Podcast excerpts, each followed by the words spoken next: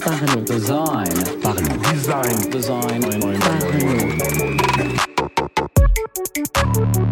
Salut, c'est Romain, bienvenue dans un nouvel épisode du podcast Parlons Design, dans lequel on va parler de Digital Psychology. Avant de commencer le podcast, euh, je tiens à vous parler du partenariat avec Studio Module qui a réalisé euh, le jingle et qui va euh, masteriser les 6 prochains épisodes du podcast Parlons Design afin de vous fournir une meilleure qualité audio tout simplement. Donc le lien vers le site Studio Module est dans la description, vous pouvez aller le voir si vous avez besoin bah, tout simplement de design audio. Design. Parlons. Design. Design. Design. Donc maintenant on va commencer ce podcast euh, qui, qui se base sur un site euh, digitalpsychology.io qui a été partagé par, euh, par le site Web Designer Trends de Arnaud Steckel que j'avais eu la chance de rencontrer euh, en, en février quand j'étais parti euh, à Amsterdam grâce à Adobe donc Arnaud, si t'entends ce podcast, voilà, je te fais un petit coucou et je vous invite à aller voir le site Web Designer Trends. Euh, si, vous ne connaissez pas déjà, il y a plein d'actu sur le web design, comme son nom euh, l'explicite assez bien. Et donc, il y a quelques semaines de ça, il a partagé le site digitalpsychology.io euh, qui recense en fait 9 euh, lois un peu psychologiques qui peuvent être intéressantes à appliquer pour une interface web. Enfin, en tout cas, des, biais psychologiques qu'il faut connaître euh, pour pouvoir proposer une meilleure expérience à ses utilisateurs. Et du coup, on va les étudier ensemble pour les appliquer tout simplement sur nos projets. Euh, Il y avait une série un peu semblable sur les lois de l'UX que j'avais fait il y a quelques temps qui vous avait beaucoup plu. Et c'est pour ça que je me suis dit que ça allait être sympa de renouveler ça avec un côté plus psychologique. Donc on va commencer avec le premier point proposé sur ce site, qui est la technique de l'ancrage. L'idée globale de ça, c'est qu'on a tendance à attacher plus d'importance à la première euh, portion d'information que l'on rencontre, euh, notamment pour la prise de décision ou l'estimation de la valeur. En gros, la première chose qu'on va voir sur une interface, sur une page web, sur une application, c'est globalement celle dont on va le mieux se rappeler et celle qui va nous servir un peu d'encre de comparaison par rapport aux autres, de point de référence pour estimer le reste. Donc un exemple très concret, c'est si on propose euh, plusieurs prix pour un, pour un abonnement, pour un service, pour une application. Si on te propose trois prix, 129 euros le premier, 59 euros et 29 euros, ben directement les deux offres derrière, elles vont paraître relativement faibles. Alors que si on l'exprime dans l'autre sens, 29 euros, 59 euros et 129 euros, les 129 euros vont paraître énormes, les 59 paraissent quand même globalement importants, c'est le double de la première valeur qu'on a, a vue. Euh, et donc voilà, ça peut être déjà utilisé quand tu as plusieurs offres à proposer. Euh, mettre finalement trois offres, tu mets le plus gros prix en premier, comme ça l'utilisateur va voir ce gros prix, va être impressionné et va voir qu'il y a des formules plus accessibles. Et ça, c'est vraiment le, principe psychologique de l'ancrage. Et donc c'est très important, notamment pour proposer des prix, mais ça peut être euh, utilisé en fait un peu dans tout comparatif, euh, pour diriger l'utilisateur vers l'option que vous voulez qu'il prenne. Dans tous les cas où il y a des plusieurs produits à comparer, plusieurs options possibles pour l'utilisateur, il faut penser à ce, voilà, ce, biais psychologique d'ancrage euh, qui va faire que la première valeur va donner une base, un peu une référence à l'utilisateur pour, euh, pour faire le meilleur choix, en fait un peu en étant influencé par ce premier élément. Euh, par contre, en, en restant sur les prix, si vous avez deux offres par exemple entre 29 et 39 euros, donc deux offres très proches, mieux vaut mettre dans ce cas-là l'offre la plus petite en premier. Parce que l'utilisateur va avoir un prix d'accroche relativement faible et un, autre produit avec peut-être beaucoup plus de valeur pour un prix légèrement plus haut. Et du coup, il aura cette référence de on peut avoir un minimum pour ce petit prix-là et on peut avoir un truc quand même beaucoup mieux pour quelques euros de plus.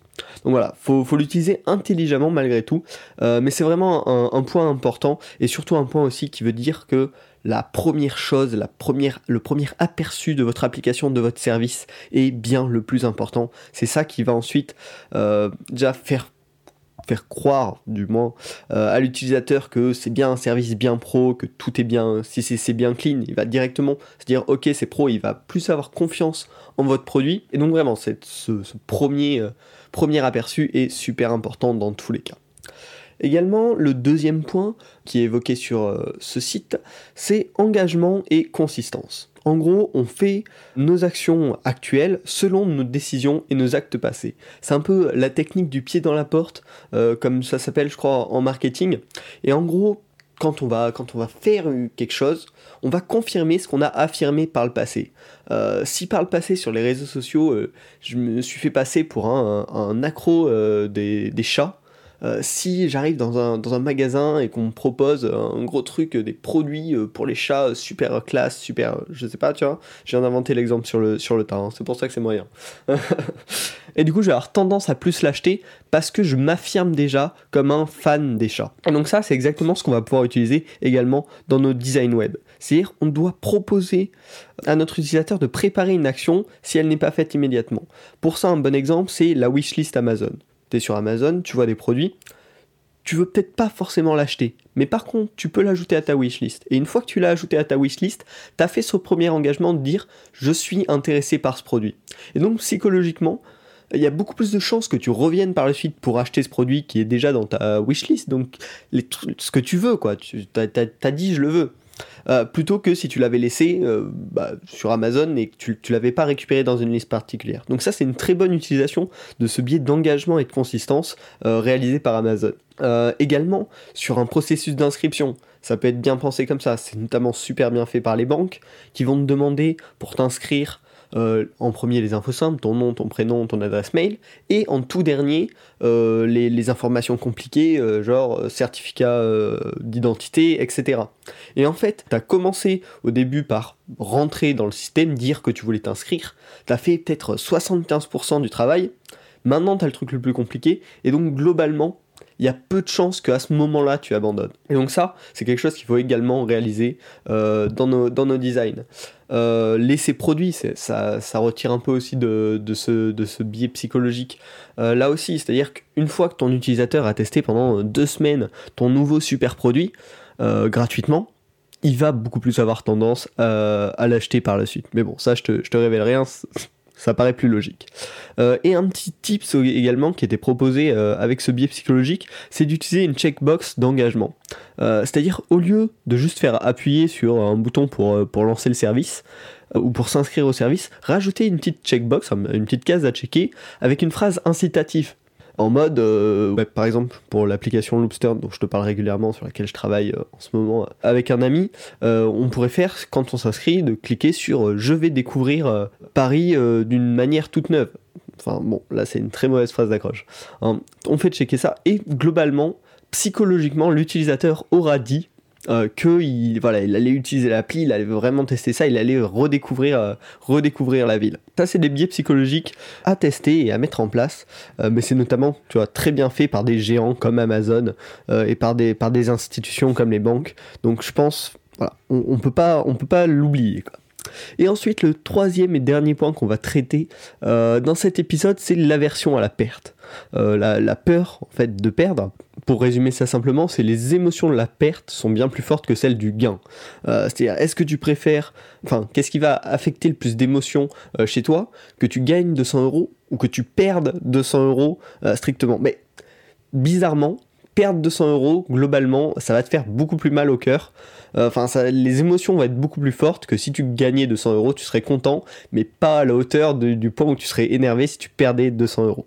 Donc finalement, c'est attiré via le négatif. Et euh, ça, si, si tu suis le podcast sur YouTube, c'est quelque chose de, très utilisé. C'est-à-dire que toutes les plein de miniatures, plein de titres utilisent des titres un peu aguicheurs, mais agressivement, où il y a, quelque chose qui se perd et ça va beaucoup plus t'attirer. Donc comment on peut l'utiliser euh, dans nos, dans nos interfaces? Tout simplement avec des titres négatifs.